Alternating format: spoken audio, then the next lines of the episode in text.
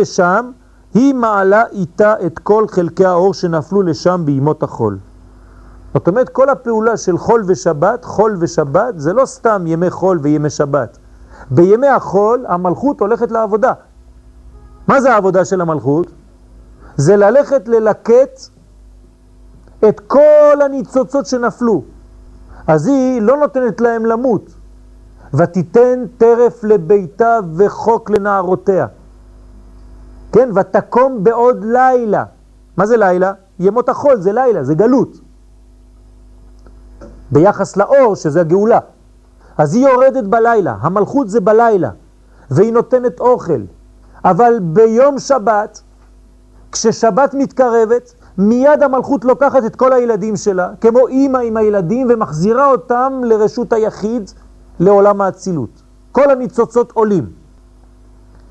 וכך הוא בנוגע לפגם הברית, שהמלכות מעלה ממטה למעלה את כל הניצוצות של האור שהתפזרו בזמן החטא, בסוד יציאה לגלות. כי מה זה העניין הזה של הפגם? זה בעצם גלות. זה בעצם פיזור. זה מה שעושה יוסף במצרים, שהוא מעביר את כל האנשים ממקום למקום. זה התיקון. הוא רומז להם, אנחנו נמצאים כאן בגלל שהיה פיזור. אני עכשיו מתקן את הפיזור הזה. וזה כל העניין שויעבר את העם לערים. שמשה בעצם, שיוסף מעביר את כולם ממקום למקום במצרים עצמה. כן? משנה מקומות. כי הפגם הזה זה פגם של גלות, של, זה פגם של פיזור, של פיצול. ומה הוא עושה? כל הכוח הזה של החיבור מחזירה אותם אל תחום הקודש, אל הקדושה. ולכן, אפילו שבחודש טבת, החודש העשירי מניסן, נמצא גנוז שורש החורבן ותחילת ערעור בית המקדש, שהוא בחינת המלכות, כן? זה דבר שהוא שלילי ביותר. שם התחיל חורבן בית המקדש האמיתי, בשורש. אפילו שזה שם, אף על פי כן יש בו הכוח המיוחד שמאפשר לרדת עד עומק הרע, בגלל שזה ירד, אז מנצלים את זה, יורדים לעומק הרע, אם כבר, אז כבר, ולמשוך משם את כל הנשמות שנפלו והתפזרו. והרחיב הרב שליטה ואמר, כי שתי גישות אלו קיימות בתהליך התיקון וקיבוץ הניצוצות בכלל. זאת אומרת, יש שתי שיטות איך ללקט את הניצוצות, באופן כללי. או שהתיקון נעשה על ידי הערה חזקה, מאורה המיוחד והעליון של ארץ ישראל ובית המקדש. זאת אומרת שארץ ישראל מאירה אור גדול כמו שבקריאת שמה. אז ארץ ישראל עושה את הפעולה הזאת לבד, ואז מה קורה? כי יש ארץ ישראל ואם יש בית המקדש, אז יש שאיבה של אורות מחוץ לארץ. מושכים ניצוצות מחוץ לארץ. איפה ראינו דבר כזה? בזמן שלמה המלך. מה הרמז? כל המלכים שבעולם היו באים לראות את המלך שלמה ומביאים לו כסף, זהב, מתנות. מה זה כל העניין הזה? פשוט חזרה של כל הניצוצות מחוץ לארץ אל ארץ ישראל. ושלמה לא זז. הוא יושב כאן, מחכה לכל האור שיחזור. למה? בגלל האור החזק של ארץ ישראל ובית המקדש ששואבים את כל הניצוצות האלה. גם יוסף יאסוף את כל הכסף. כן, זה אותו עניין אצל יוסף. ששואבים אליהם את אורות הקדושה המשתווים לצורתם, ובכך הם משחררים אותם מן הקליפות. כן, זה נקרא השתוות הצורה, מצא מין את מינו ונאור. כל דבר מוצא את המין שהוא דומה לו, וכמו מגנט. לכן האור של ארץ ישראל הוא קולט את כל אותם הניצוצות ומחזיר אותם. זה מה שקורה לבני ישראל באומות העולם. יש אור גדול לפעמים שיוצא, והיהודי שנמצא תקוע ב... כן? איפה שהיו תקועים השבוע, שבוע שעבר, פתאום רוצה לחזור ורוצה רק לבית. אז לפעמים הוא לא מבין את זה בפשטות, אז קוראים דברים שהם יותר חמורים, ואז הוא רוצה לחזור הביתה. יש שעוד לא מבינים, אז לאט לאט. הדברים מתחילים להתברר ואנשים רוצים לחזור למקור. שכל זה אפשרי בזמן שישראל עושים רצונו של מקום. כמו בימי שלמה המלך עליו השלום, שהלבנה הייתה בשלמותה. כתוב בזוהר הקדוש שכל הזמן שהיה שלמה המלך חי, סיהרה בשלמותה. הירח היה שלם. מה זה אומר? מה, לא היה ראשי חודשים? מה זה הירח שלם? כל הזמן ששלמה המלך חי, אז הירח שלם? הירח זה רמז לספירת המלכות.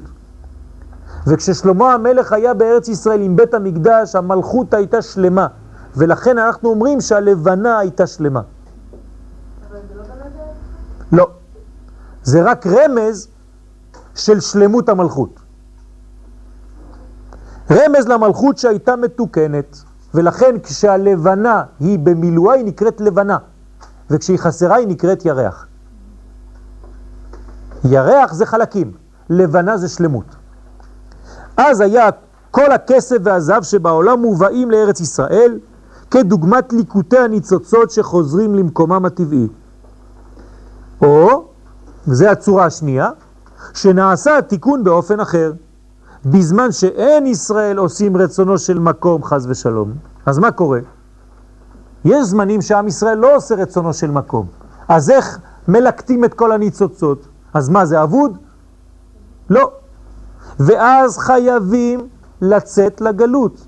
זה נקרא שחייבים לגלות מארצם אל ארצות הטומאה, הולכים למקומות זרים רחוקים בעולם, מקום שליטת הרע והחיצונים, וכל עבודת ישראל שם היא להוציא כל הניצוצות שהתפזרו ולהחזירן אל הקודש. אז אנחנו לא מבינים את כל מה שקורה בעולם, אבל אנחנו צריכים לדעת לראות את הדברים באופן רחב. תסתכלו על מה שכתוב בהפטרה של אחינו האשכנזים בשבת שעברה, בישעיה. בדיוק מה שקרה בשבוע.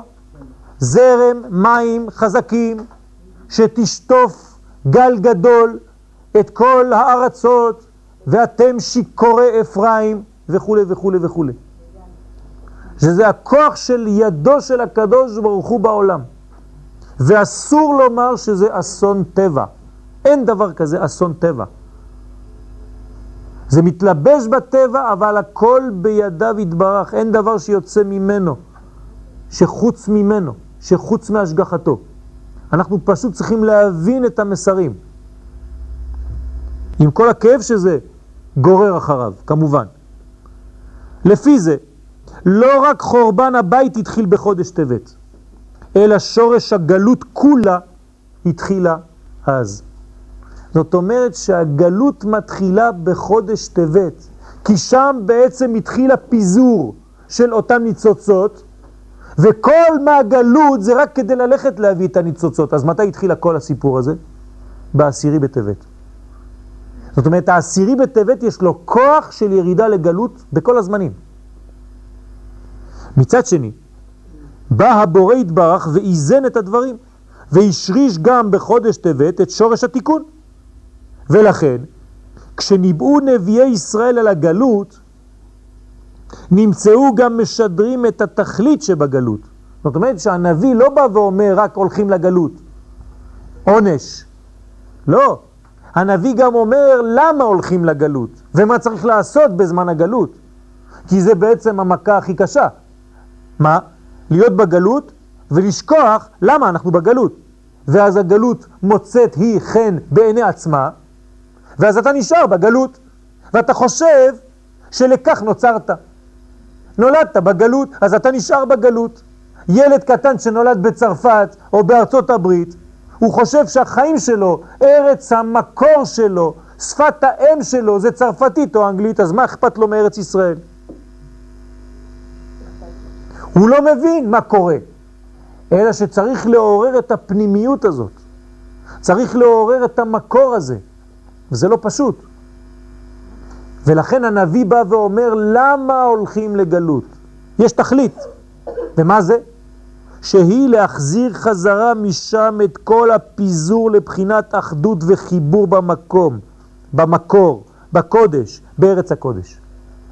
אם אתה לא מבין את זה, אתה יכול להישאר שם תקוע אלפי שנים ולחשוב שאתה צריך עוד להישאר שם, וזה אף פעם לא נגמר. עוד חידש הרב שליטה, כי מיד אחרי ימי השובבים מתחיל חודש השמחה. אנחנו נגמור את טבת ושבט ונתחיל את אדר. כי אור הישועה מאיר על ישראל ומראה בחוש שנעשה תיקונם כראוי. את למה חודש אדר בא אחרי טבת ושבט? כי זה מראה שהצלחנו לעשות את העבודה כל שנה. כי כל שנה אדר בא אחרי טבת ושבט. אז מה החידוש? כל שנה אנחנו מתקנים קצת יותר ממה שתיקנו שנה שלפני. זאת אומרת שבעם ישראל אין דבר כזה שלא עושים כלום ולא מתקדמים. אין דבר כזה. כל שנה ושנה מתקדמים כמו ספירלה ועולים ועולים ועולים עד שמגיעים לשורש בזמן הגאולה השלמה. אבל כל שלב כזה הוא חלק מהגאולה. הגאולה זה לא בפעם אחת, הגאולה זה כמעה כמעה, צו לצו, קו לקו, כמו שכתוב באותה הפטרה. ולכן חודש אדר זה כמו מתנה, הצלחתם.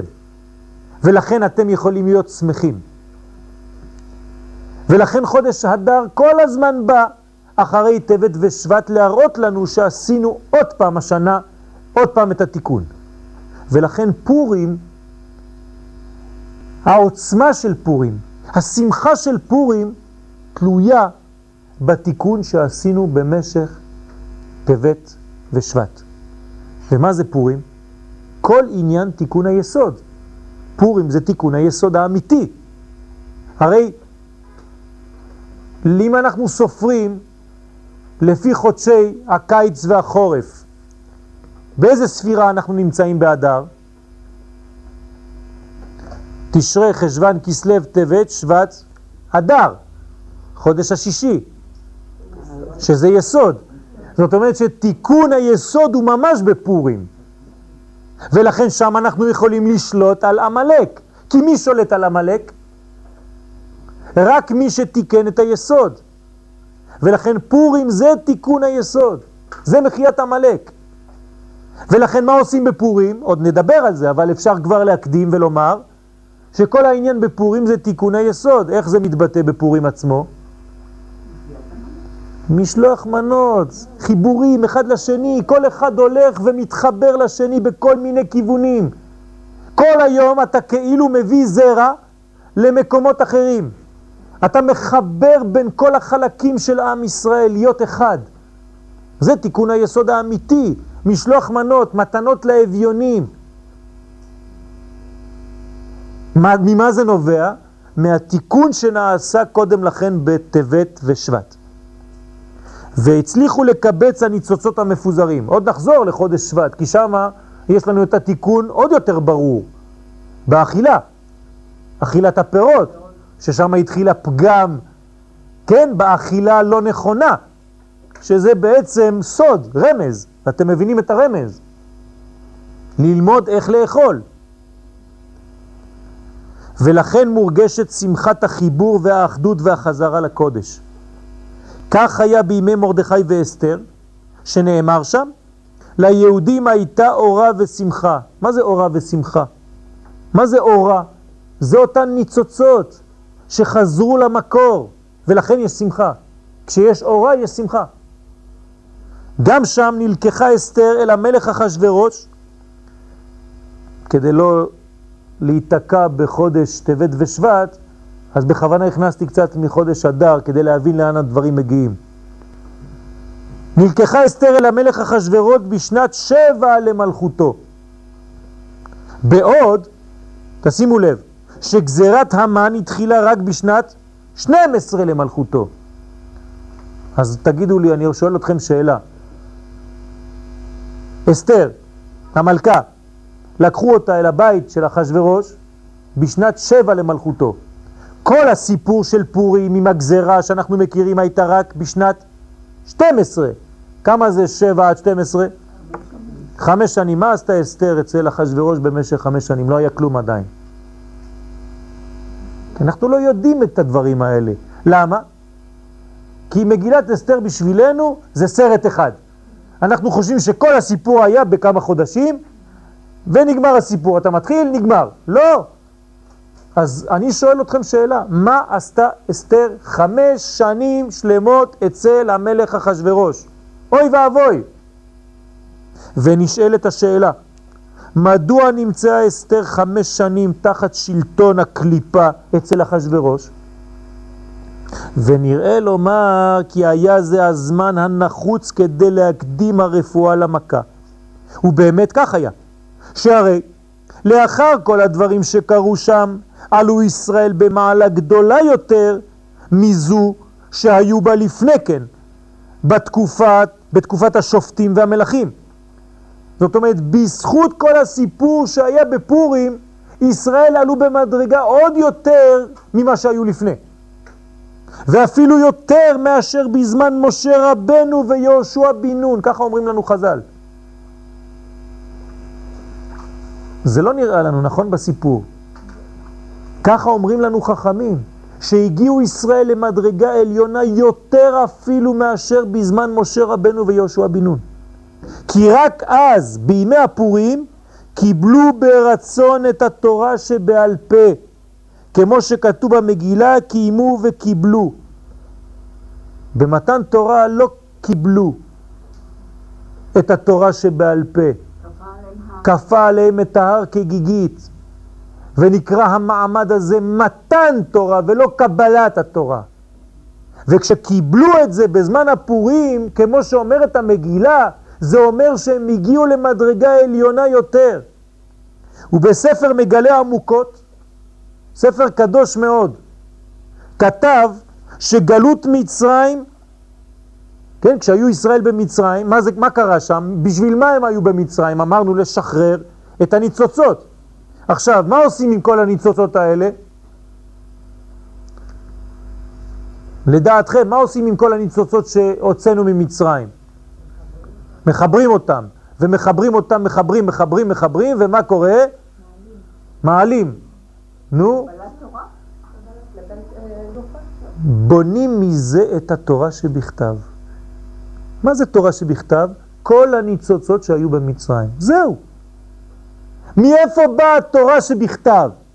מכל הניצוצות שהלכנו להביא בגלות מצרים. מכל זה הוצאנו את זה, ולכן הניצוצות האלה מקבלים אותם בחזרה במתן תורה, כאילו שהתורה במקום אחר.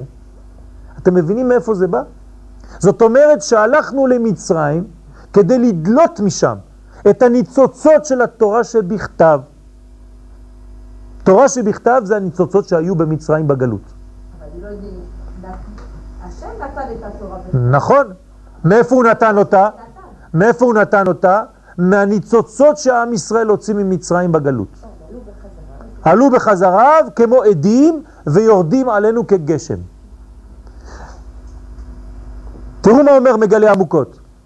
שגלות מצרים הצמיחה את מתן תורה שבכתב, כי בחטאי הדורות שקדמו נפלו אורותיה, האורות של התורה נפלו אל תוך הקליפה, זה אותם ניצוצות, זה אותו עניין. כשאדם פוגם בחטא שאמרנו, הוא מאבד את הניצוצות של התורה שבכתב שלו. וירידת ישראל למצרים הייתה לצורך הוצאת אותן האותיות מן החיצונים. אנחנו כל הזמן באותו סיפור. אתם זוכרים במה שלמדנו לפני כמה שנים, השפת אמת, בעל שפת אמת זצ"ל כותב, שבעשרה מאמרות נברא העולם. כן? המאמרות שבהם נברא העולם, גם הם באיזשהו שלב נפלו. כי לא ידענו לשמור אותם היטב. איפה הם נפלו? למצרים, זה אותו עניין. כי מאמר, כן, דיבור, זה אותו עניין, זה אותו פגם. בלי להיכנס עכשיו לפרטים. כשלא יודעים לשלוט על הדברים האלה, אז המאמרים של בריאת העולם נופלים למצרים. ומי תופס אותם? פרעו.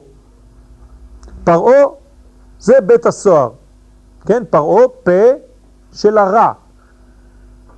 מי זה רע? ויהי ער רע בעיני השם וימיתהו. אתם יודעים למה היה רע של ער?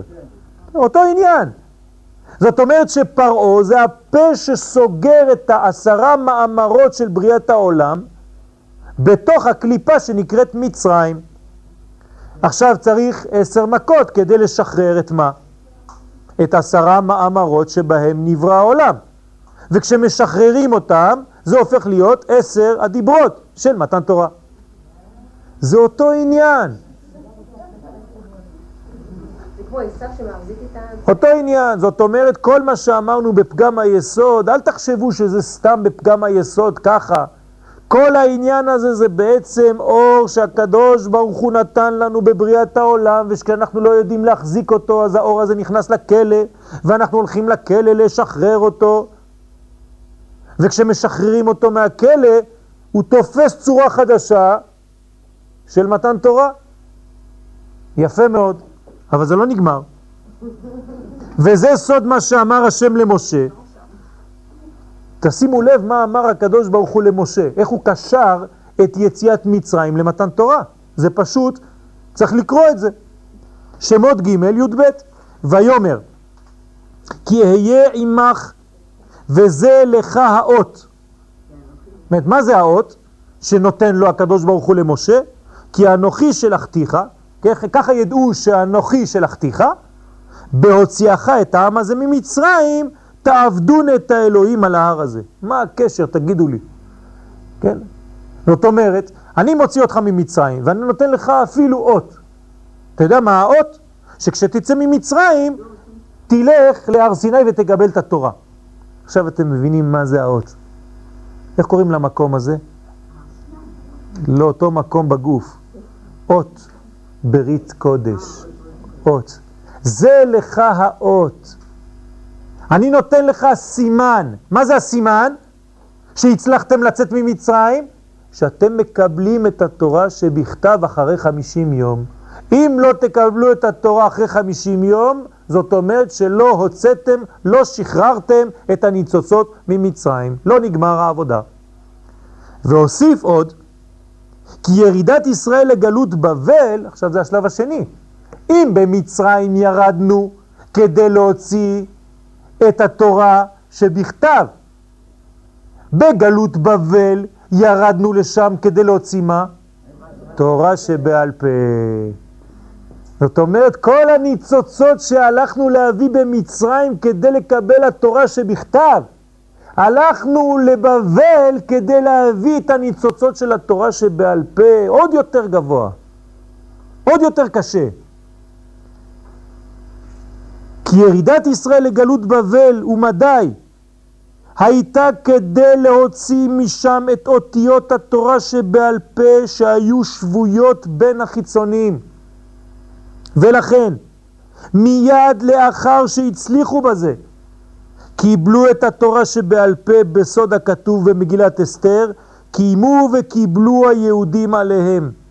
זה הסוד של מגילת אסתר, זה אותו עניין, זה זרע שנופל למטה וחוזר למעלה. מה אומר יוסף לאחיו? הא לכם זרע, הא לכם זרע. מה זה הא לכם זרע? איך כתוב הא? ה' א', זה קוד. יוסף אומר לאחיו במצרים, ה' לכם זרע, לכל המצרים שם. הוא נותן להם, נכון? הוא המשביר, הוא נותן להם לאכול שם, הם ברעב. כולם מוכרים את הכל ליוסף, נכון? ומה הוא אומר להם? ה' לכם זרע. זאת אומרת, אני מעביר את הזרע, אני נותן את הזרע הזה ואת זה אתם צריכים להחזיר, וכולכם בעצם מוכרים את כל מה שיש לכם בחזרה לי. זאת אומרת שיוסף הוא עושה את כל העבודה הזאת של קיבוץ, של איסוף כל הניצוצות האלו, הוא קונה בחזרה. ואז הוא אומר, לאחים שלו ולמי שיבוא אחריו, של להעלות את עצמותיו מזה. מה זה להעלות את עצמותיו מזה? להעלות את העצמות שלו. בעברית עצמות זה אותיות עצמות. זאת אומרת, הכוח של העצמות, לשד עצמותיו. כל הכוח הפנימי של יוסף הם צריכים להוציא משם, כי שם גנוז כל האור הזה. אז הזרע הופך להיות עזר, וה', ה' א' זה שש. ה' לכם זרע, הזרע זה שש, זה קוד. כל זרע זה שש. כל מדרגה, בין מדרגה למדרגה זה שש. ולכן האות שמחברת בעברית זה ו', ו' החיבור, ולכן ו' היא יסוד, היא סוד היסוד. ויוסף הוא כמו יסוד, הוא כמו ו'. וידוע, כי בית ראשון התקיים בזכות תורה שבכתב. מי החזיק את הבית הראשון? התורה שבכתב. ובית שני החזיק בזכות תורה שבעל פה. זה הכוח של הבניינים האלה. אז אני שואל אתכם, נגמר הסיפור, בית שלישי, מי יחזיק אותו? תורה שבכתב החזיקה את הבית הראשון. תורה שבעל פה החזיקה את הבית השני. מי מחזיק את הבית השלישי? לימוד הסוד וסודות התורה. בואו תראו מה כתב. זה החיבור, אבל זה תורת הסוד. ולכן היה תלוי בית, בית המקדש השני בשחרור כל ניצוצות האור שהיו בגלות, בסוד אותיות התורה שבעל פה כאמור. ולכן נלקחה אסתר, אני קודם כל חוזר לאסתר, חמש שנים לפני גזירת המן הרשע. כמו שכתוב, ותילקח אסתר אל המלך אחשורוש, אל בית מלכותו, בחודש העשירי הוא חודש טבת. הנה חודש טבת, מסתתר לנו במגילת אסתר, אף אחד לא שם לב. למה אסתר נלקחה דווקא בחודש טבת, בשנה השביעית, בשנת שבע למלכותו? אסתר היא רמז למלכות דקדושה. שירדה לקליפות כדי לאפשר שחרור הניצוצות דקדושה משם במשך חמש שנים. תתארו לעצמכם כמה ניצוצות היו שם, שצריך לשלוח את אסתר במשך חמש שנים בתוך הפה של הטומאה, אחשורוש, כדי שתישאר שם במשך חמש שנים אסתר עושה עבודת קודש להוציא משם את כל הניצוצות של האור שנפלו שם. ובמשך הזמן הזה, חמש שנים, נגאלו כל אותיות התורה שבעל פה. אסתר גואלת את כל התורה שבעל פה, עושה עבודה של קיבוץ אותיות. אסתר הייתה מקובלת, כן? כן. לקבץ אותיות זאת אומרת ללכת ולעשות, אני לא נכנס עכשיו לפרטים, כל מיני פעולות וכוונות ועבודה מיוחדת שמשחררת את הניצוצות. איך עושים היום המקובלים, כן? אותו צדיק שהולך למדבר שם והוא מתפלל כדי לשנות את הגזרה. מה הוא עושה? איך הוא עושה? כן? אז יש דברים שאנחנו לא יודעים, כן? אנחנו עוד לא מקובלים, אבל אם כבר נהיה מקובלים על נשותינו ובעלינו זה כבר מספיק. אנחנו עוד לא מקובלים. אבל יש כוח ללכת וללקט את הניצוצות. כל אותיות התורה שבעל פה עשתה אסתר. עכשיו, איך היא עושה את זה? הכל גנוז. ובכללם, מה היא לקחה גם כן? את כל האותיות של המגילה, מגילת אסתר עצמה. זאת אומרת, מגילת אסתר שאנחנו קוראים היום, מה זה מגילת אסתר? זה כל האותיות שאסתר לקחה במשך חמש שנים. הרי כתוב שמגילת אסתר נאמרה ברוח הקודש. מה זה רוח הקודש? זה לא אסתר באה והתחילה לכתוב, אלא שהקדוש ברוך הוא נתן לה את הכוח ללקט את הכל ולכתוב את הכל, ברוח הקודש. זאת אומרת שיש כוח באסתר ללקט את כל הניצוצות האלה שהיו שם במדי. וישראל בפרס ומדי, וישראל חזרו בתשובה, זאת אומרת שהיא נתנה להם כל כך הרבה אור, ליקוטי ניצוצות, ליקוטי הערות, שישראל חזרו בתשובה וקיבלו עליהם את התורה הזאת ברצון. ובזה הייתה לקיחת אסתר בבחינת הקדים רפואה למכה. הרפואה זה אסתר חמש שנים אצל אחשוורוש, לפני המכה. ועל זה אמר מרדכי לאסתר, ומי יודע אם לעת כזאת הגעת למלכות. אז עד עכשיו חשבתם שזה רק שאלה, נכון? נכון. אז עד עכשיו אתם חושבים שזה שאלה, נכון? מי יודע אם לא הגעת למקום הזה רק בשביל לעשות את העבודה הזאת? לפי הסוד למדנו כבר לקרוא בצורה אחרת, נכון? מי יודע? מי זה חמישים? הבינה יודעת. הכוח של החמישים, שזה בעצם תורה שבעל פה עולם הבא, מי יודע אם לעת כזאת הגעת למלכות? דווקא לעת כזאת. מה זה לעת כזאת? חודש טבת, עת כזאת. זאת אומרת, מרדכי מדבר בקוד, בצופן, ואומר לאסתר, אסתר המלכה, הלכת אצל אחשוורוש חמש שנים, כי חמש מדרגות יש לנשמה, אצל אחשוורוש הוא שורש הקליפה, לעת כזאת, חודש טבת, כדי לרדת עד היסוד ולהוציא משם את כל הניצוצות. ולכתוב את התורה שבעל פה, שזה יהיה משנה וגמרא והכל, הכל בא מאסתר שהלכה חמש שנים אצל אחשוורוש. וגם אותיות המגילה. כלומר, רמז למרדכי כי עבור כל זה נשלחה לשם.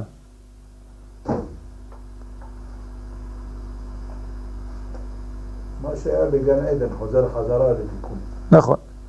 מה שהיה נחש ואדם, גם כן, כן, אותו עניין, זה כבר, חזרה לתיקון בפורים. כן, זה התיקון כבר שדיברנו עליו עם המן וכו' וכו'. כן, כי, כי העבודה לא מסתיימת. כן, כשהיא גומרת את העבודה זה שלבים שלבים, כמעה כמעה, ככה נעשית גאולת ישראל. מעט מעט לגרשנו. כן. והתגלגלו כל הדברים באופן כזה כדי שישוחררו הנשמות העשוקות מן הגלות הזאת. וזהו שרמזו חז"ל בלשונם הזקה. מה אמרו לנו חכמים במסכת מגילה, דף י"ג עמוד ב'? שהייתה עומדת, תשימו לב, ככה מדברים על אסתר, שהייתה עומדת בחיקו של אחשוורוש וטובלת ויושבת בחיקו של מרדכי. אומרת, מי שלא מבין מה קורה כאן, אומר, תגיד לי, מה זה האישה הזאת? חז ושלום, לפי הפשט זה נראה כדבר משוגע לחלוטין. אבל תשימו לב בדיוק של חכמנו זיכרונם לברכה, איזה יופי מסתתר כאן. שהתכוונו לומר, יפה מאוד, קודם כל יש עומדת ויושבת, שהתכוונו לומר בזה, כי הייתה הולכת אל אחשוורוש שהוא ראש הטומאה, כדי להוציא ממנו את כל האורות דקדושה שהיו אצלו, ואז הייתה כביכול טובלת אותם במים, במים טהורים, ומחזירה אותם נקיים וזקים לתחום הקדושה, שזה בעצם מרדכי היהודי. זה נקרא שהייתה עומדת אצל אחשוורות, כי צריך לעמוד כדי לקחת את כל הכוח הזה, זה עמידה, ויושבת כהכנעה אצל מרדכי, כי זה בעצם הכוח של הקודש בשבילה. בית המקדש השלישי הוא בתורת הסוד. בית המקדש הראשון בתורת הפשט, בתורה שבכתב. בית המקדש השני בזכות תורה שבעל פה. בית המקדש השלישי שהוא חיבור של שניהם, הוא גילוי הפנימיות מתוך התורה שבפשט. נכנסים למדרגה של טומאה. זה לא, זה, זה בוודאי בקרוב, בעזרת השם. נכנסים לטומאה, רואים את הדברים שקורים, אבל הכל כמו הקדמת רפואה למכה, הולכים לשם לאסוף ניצוצות ומחזירים אותם למרדכי היהודי. איש ימיני שבא משבט בנימין, שגם הוא מאותו שורש של יוסף, זאת אומרת תיקון היסוד. ומרדכי כל כולו הוא עניין של תיקון היסוד.